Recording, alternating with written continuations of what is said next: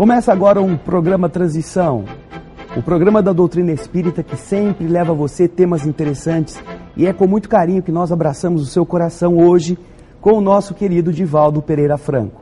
Divaldo, prazer tê-lo novamente no programa Transição. Muito obrigado, André. Eu gostaria muito que você, nesse instante tão especial que estamos vivenciando na Terra, parece ser, Divaldo, que de todos os meses do ano, este, particularmente, ele ganha em poesia, em beleza, em esperança. E as próprias pessoas costumam, inclusive, traduzir isso com luzes nas suas casas, né? Eu gostaria que você pudesse nos dizer algo sobre o Natal. Eu pediria licença, André, para levantar-me e falar para os nossos telespectadores.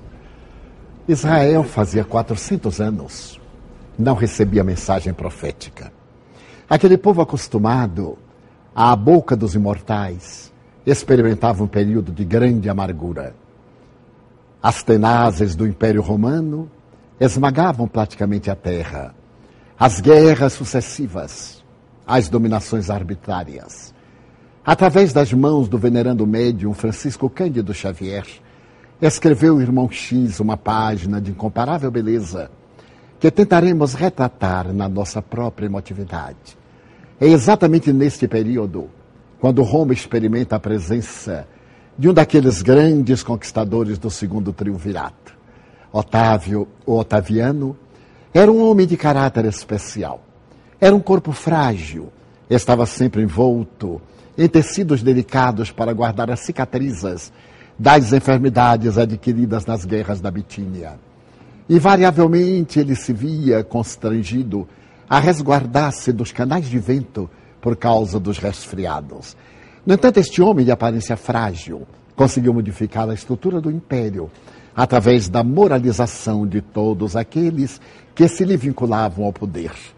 A sua honra e responsabilidade eram de tal caráter que oportunamente ele descobrira que a filha entregava-se à licenciosidade, ao erotismo em pleno palácio e expulsou-a mandando-a para o exílio na ilha da Pandatária, na Grécia. A posteriori, ele descobriu que a esposa também realizava experiências macabras com venenos, matando escravos para poder esforçar-se de inimigos. E a partir daquele tempo, mesmo do tálamo conjugal, ele manteve uma atitude de grande respeito, mas de absoluta distância. E quando mais tarde sua neta entregou-se às mesmas manifestações de indignidade que caracterizaram a sua genitora, ele também a expulsou para a mesma ilha da Pandatária. Mas é nesse período que renascem, na cultura latina, homens extraordinários, como Tito Livio, Mecenas, Salústio, aqueles que puderam contribuir através da poesia, da música, da arte, da estatuária para embelezar Roma. Quantas vezes o imperador, na sua tribuna de ouro, ali, diante da multidão, em plena avenida que levava aos imensos palácios, comovia-se até as lágrimas, escutando os versos de um dos seus poetas preferidos. Ó oh, sol formoso, que diariamente abres e fechas o dia, que nunca possas ver nada que se equipare ao esplendor de Roma. É que naquele período os historiadores não sabem por que houve essa grande mudança. Inclusive, o templo da deusa Vitória estava com as suas portas fechadas por segunda vez naquele largo período de guerras em que se aproximavam da terra as hostes celestiais, preparando o advento deste homem singular que nasceria numa daquelas furnas de calcário em Belém, próxima a Jerusalém, 15 quilômetros, em uma noite de frio caracterizada pelas estrelas refulgentes e a palidez de Selene derramando prata sobre a terra. O nascimento de Jesus é o momento culminante na história da humanidade. Mais tarde terá a ocasião de dizer Ernesto Renan: ninguém que se lhe equipare. Jesus é tão grande que dividiu a história da humanidade. Todos os fastos foram celebrados antes e depois do seu berço e ele se torna a figura irretocável da própria história. Em um memorável discurso realizado por este notável acadêmico francês, imortal, no dia 22 de fevereiro de 1862, no Colégio de France, ele terá a ocasião de dizer: Jesus é um homem incomparável. E, de fato, a trajetória que começa naquela manjedoura com os animais domésticos não termina na cruz de vergonha, que ele transforma em duas asas que se abrem na direção do infinito. Ainda Emmanuel, através do missionário da mediunidade Chico Xavier, diz que a cruz de Cristo faz lembrar um sabre cravado na entranha da terra. A horizontal são os braços, a vertical é a ponte que nos liga à divindade. A trajetória de Jesus então irá começar através da repetição das bocas proféticas que agora entoam o hino de uma nova era, quando nas margens do Jordão, em Bet Abara, a voz tonitruante de Yocanan grita que é necessário haver penitência e arrependimento. A história vai dar uma grande volta, porque ele anuncia a chegada do Messias, aquele que estava anunciado desde há muitos séculos, por intermédio dos profetas, que eram a mais notável referência do povo hebreu. E é exatamente ali que João irá declarar: é necessário que eu diminua para que ele cresça. E o dia memorável do mês de Nisan, ele aparece como um raio de luz para poder receber o batismo simbólico, é claro, limpando as impurezas exteriores, ele que era púlcaro, mas para poder atender às exigências da profecia de Elias, que o Messias se banharia nas águas lustrais do Rio Jordão. E a partir dali começa o grande ministério evocativo dessa noite de Natal, que para nós é um perene Natal. Mais tarde, quando ele elege uma montanha, uma montanha qualquer, uma montanha que fica da frente do mar da Galileia, aquela depressão da terra 200 metros abaixo do nível do mar Mediterrâneo, e ele abre a sua boca e canta as bem-aventuranças, a humanidade nunca mais será a mesma, porque Jesus é o zênite, é o nadir de uma nova era. No entanto, como é que nós temos celebrado o Natal? Temos evocado Jesus em toda a sua grandeza. Qual é o presente que nós lhe damos por evocação do seu aniversário? É curioso notar-se que nos lembramos de amigo e esquecemos-nos do aniversariante. Realizamos festas, embriagamos-nos pelo excesso de licores e de alcoólicos.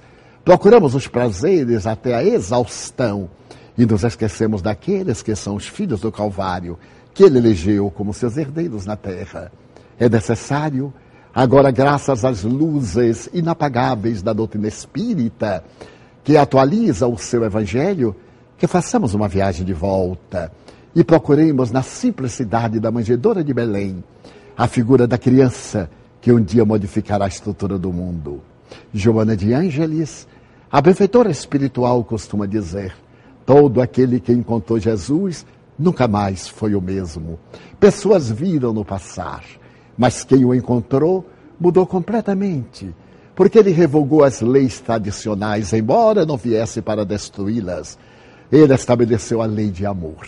E nas bem-aventuranças, que são a canção intermina da humanidade, a sinfonia inacabada, ele fez dos simples de coração, dos puros, dos pobres de espírito, dos que têm sede e fome de verdade e de justiça, os grandes heróis. Até então, o verdadeiro herói era aquele que triunfava sobre os vencidos. Vencedor era o que esmagava. A partir de Jesus, o herói é aquele que se transforma para melhor. E o vencedor é aquele que supera as suas mesquinharias, a sua pequenez, é aquele que vence as suas próprias paixões. O que é que você tem feito, caro amigo telespectador, da presença de Jesus em sua vida? Quantas lágrimas você tem procurado enxugar? Quantos suores você tem procurado diminuir? Quantas vezes estendeu as mãos gentis? O Natal é uma data perdida em um dia qualquer do ano, as antigas Saturnais, que os cristãos primitivos procuraram apagar, colocando o nascimento de Jesus, a célebre festa dos escravos, quando se permitiam a exorbitância e o prazer exaustivo. O Natal é todo dia. Jesus deve nascer e renascer no âmago dos nossos corações. Principalmente para nós, aquele que, aqueles que nos vinculamos à sua doutrina. Este é o sentido do Natal: amar. Viver de tal forma que possamos olhar para trás sem termos vergonha do nosso passado. Este é o significado do Natal. Mas se você desejar homenagear alguém dando-lhe um presente, reúna também a sua família e a mesa festiva. Celebre o Natal evocando o aniversariante, trazendo para dentro de casa e conviva com os seus filhos, com os seus pais, com os seus amigos e com os seus inimigos a grande experiência da manjedoura. Então, é Natal. Jesus nasceu em uma situação bastante despojada. Elegeu, como você falou, uma situação de praticamente miserabilidade. Este sinal é bastante significativo para os nossos dias atuais. Você poderia comentar a, a, o simbolismo disso para a humanidade de hoje, quando o ter parece ser mais importante do que o ser? Sem dúvida. Naturalmente, ao nascer na manjedoura, ele iria corroborar isto nas bem-aventuranças, quando fala sobre os pobres de espírito. Frase, muitas vezes levada ao ridículo pelos cínicos e por aqueles que não sabem ler o conteúdo profundo das mensagens tradicionais. Que é um pobre de espírito? É aquele indivíduo que é pobre dos valores negativos da vida, do ódio, do erotismo, da sensualidade, que é pobre de orgulho, que é pobre de prepotência, neste mundo rico de indivíduos assinalados pelos poderes temporais que não valem coisa nenhuma. Então ele elegeu a simplicidade, porque a grandeza moral não está no ter, sobretudo no ser. E se nós olharmos as escolas de filosofia na área do Ocidente, desde as primeiras expressões socrático-platônicas, mais tarde aristotélicas, se nós recuarmos, por exemplo, aos grandes pensadores, Epicuro dizia que o sentido da vida era ter, e nos ofereceu a doutrina que ele guarda o nome, o epicurismo, essa doutrina da beleza. Mas os indivíduos descobriram que ter não resolve o problema, porque eles têm e perdem. Há aqueles que são escravos do que têm e aqueles outros que são escravos do que gostariam de ter. Vem Diógenes e fala que o sentido da felicidade é não ter nada. E a sua doutrina cínica demonstra que não ter nada leva o indivíduo muitas vezes à desolação, ao desencanto, à escravidão pela busca de ter. Quando vem o mestre Zenão e estabelece que o indivíduo deve ter uma atitude estoica, trabalhar em favor da vitória sobre as aflições. E o estoicismo levanta-se, mas é Sócrates. Quem nos dá a grande lição de sabedoria importante é ser. Estando no cárcere, visitado por Criton, seu discípulo, este lhe diz: Venho trazer-te a liberdade. E Sócrates pergunta: Qual liberdade, Criton? Mestre, tu estás encarcerado. Aí estão as paredes de cimento, de concreto, de óleo de baleia. E tu estás dentro de uma verdadeira jaula, Criton. Encarcerados estão aqueles que têm vício. Onde quer que vão, eles são escravos do seu vício. Eu sou livre, porque onde quer que vá o meu pensamento, aí irei. E quando ele estava sentenciado à morte e recebe a taça de cicuta da mão do seu algoz, o jovem diz-lhe tremendo mestre, tu ainda tens uma hora. E Sócrates sorriu uma hora. É tão pouco para quem tem a eternidade. Porque a sua mensagem era o ser, é o noche te ipsum, o conhece-te a ti mesmo. Que Allan Kardec traz à baila quando interroga na questão 9 e 19 do Livro dos Espíritos a respeito do método mais eficaz para ser feliz neste mundo e superar as más inclinações. Então, Jesus nasce despojado, porque ele era o Senhor da terra, tudo lhe pertence. Daí hoje, quando vejo pessoas oferecerem coisas a Deus, oferecerem aquilo que a Deus já pertencem, eu constato que eles não entenderam a mensagem do Cristo, porque o Mestre é o nosso governador terrestre, é, portanto, a estrela de primeira grandeza, emboscado na trajetória carnal para ser a nossa estrela polar. Programa de Natal que tem a grata satisfação de contar com Divaldo Pereira Franco. Divaldo, é, você recebeu recentemente, ou há uma mensagem de Joana de Ângeles falando sobre o Natal, não é mesmo? Exatamente. Eu acho que nossos telespectadores gostariam muito de saber o conteúdo dessa mensagem. Você poderia passar para eles? Com prazer. Celebração de Natal. A prepotência da força gerar a arbitrariedade do poder. O mundo era, então, um espólio fácil nas garras dos insaciáveis esbulhadores.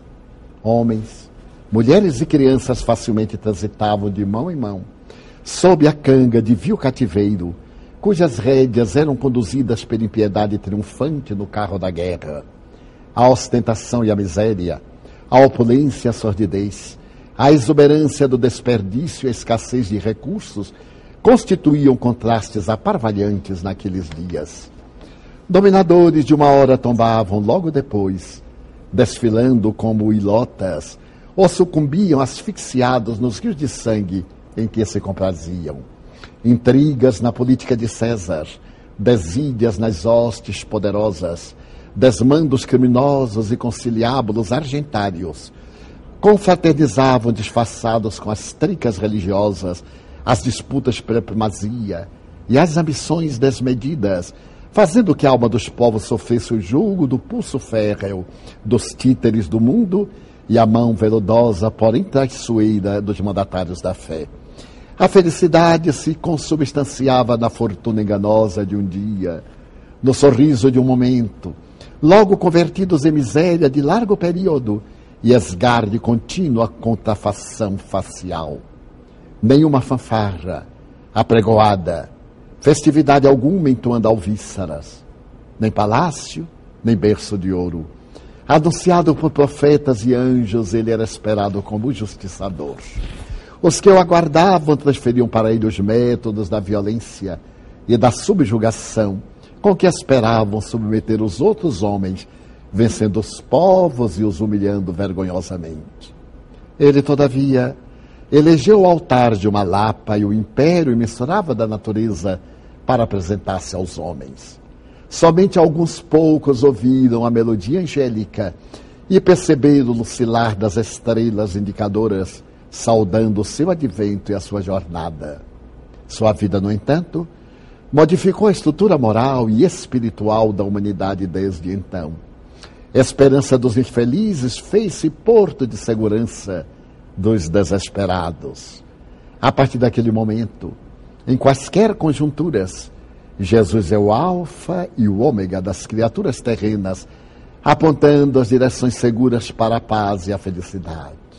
De certo modo, ante a semelhança destes tempos com aqueles dias, não te distraias nas exterioridades frívolas com que recordam o nascimento do Senhor. Espazem de redor a luz da alegria, o bálsamo do consolo e o pão da bondade, celebrando o Natal com as mãos da caridade, os tesouros do amor, de modo a transformares o coração no altar e a alma na sede do seu reino, donde ele possa novamente apresentar-se por teu intermédio aos desditosos reconstruindo a vida sob a excelsa sinfonia dos anjos a repetirem: Glória a Deus nas alturas, paz aos homens de boa vontade. Joana de Ângeles. E eu gostaria de muito, muito de pedir ao Divaldo que ele nos contasse alguma história em relação a este tema que possa ter marcado a sua trajetória, a sua vida, a sua lembrança. Uma das lembranças mais belas que eu tenho e que evoca o Natal Aconteceu comigo na cidade de Pedro Leopoldo, no ano de 1956, quando ali residia o venerando médio Francisco Cândido Xavier. Ele nos havia convidado para visitar um lugarejo próximo de nome Alapinha, onde estavam duas mulheres que se caracterizavam pelos sofrimentos, Lia e Conceição. Uma delas era nonagenária, a outra era mais ou menos sexagenária. Nós fomos visitá-las e eu tive a grande surpresa naquele mês de junho, muito frio, de vê-las em tanta aflição, numa casa modestíssima, que Chico Xavier mantinha com a sua irmã Luísa. Curiosamente, ele me disse: era o sábado, meu filho, em a noite de ontem, elas me apareceram desdobradas e disseram que estavam com fome. Então, normalmente, eu vou com Luísa para levar-lhes alimento. Estavam presentes alguns companheiros da cidade de São Paulo. O doutor Francisco, que era na época um dos diretores do Banco do Estado de São Paulo. E então, com sua esposa, Dona Lúcia, sua cunhada, nós fomos até lá. E quando nós chegamos, que a porta foi aberta, essa senhora nonagenária disse: Seu Chico, Que felicidade! Esta noite eu sonhei visitando o senhor e pedindo-lhe comida, porque estamos com muita fome. Então, nós entramos no quarto e vimos um corpo deformado em uma cama de varas, miserável, até andando odores pútridos, uma cabeça normal, mas o corpo era entanguido e deformado. E então Chico Xavier nos contou a história de ambas. Mas o que muito me sensibilizou foi o gesto de Dona Lucy, que estava com um casaco de peles. E ao ver aquela senhora de idade avançada, trêmula, sem nenhuma roupa íntima, tirou o casaco e deu-lhe. Ela então foi à cozinha sem saber do preço daquele casaco de peles. E quando voltou já com o borralho sobre a pele, cara, Chico disse, então, já tirou o selo. E conversamos muito. Ele, depois de narrar a história daqueles sofrimentos, ele me contou, como também ao Dr. Francisco Pereira de Andrade. Aqui é que eu passo os meus natais solitários. Porque o Natal é uma noite de grandes alegrias, mas na minha condição de solteiro, os meus familiares, cada um deles tem as suas preocupações e eu não desejo perturbá-los.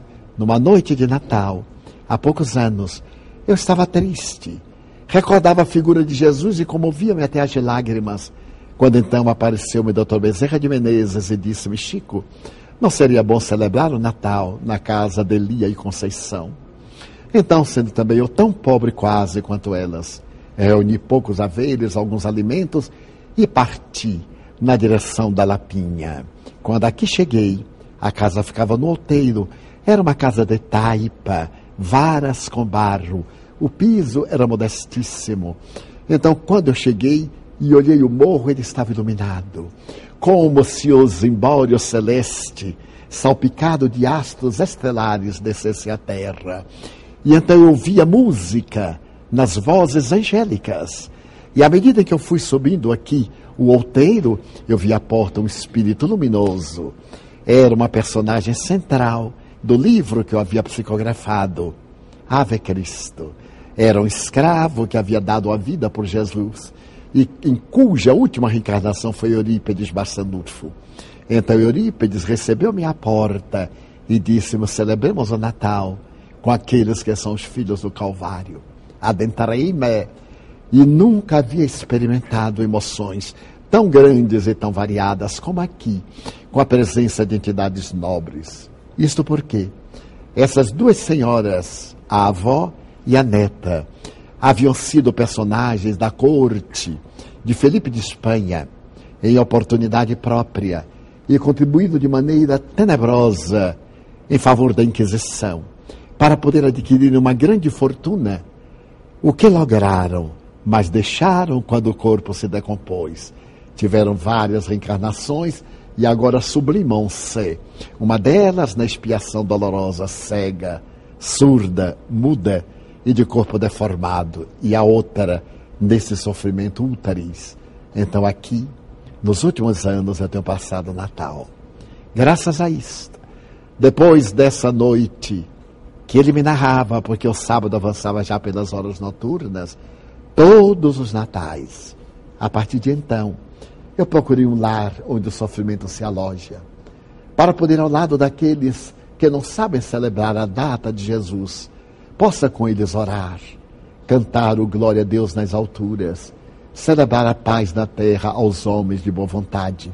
E desta maneira, não olvidar nunca que é necessário Jesus nascer em nosso coração, na lapa interna, nessa manjedoura em que nós nos devemos constituir, para que depois ele fale pela nossa boca, haja pelas nossas mãos, caminhe pelos nossos pés, porque isto é verdadeiramente o Natal.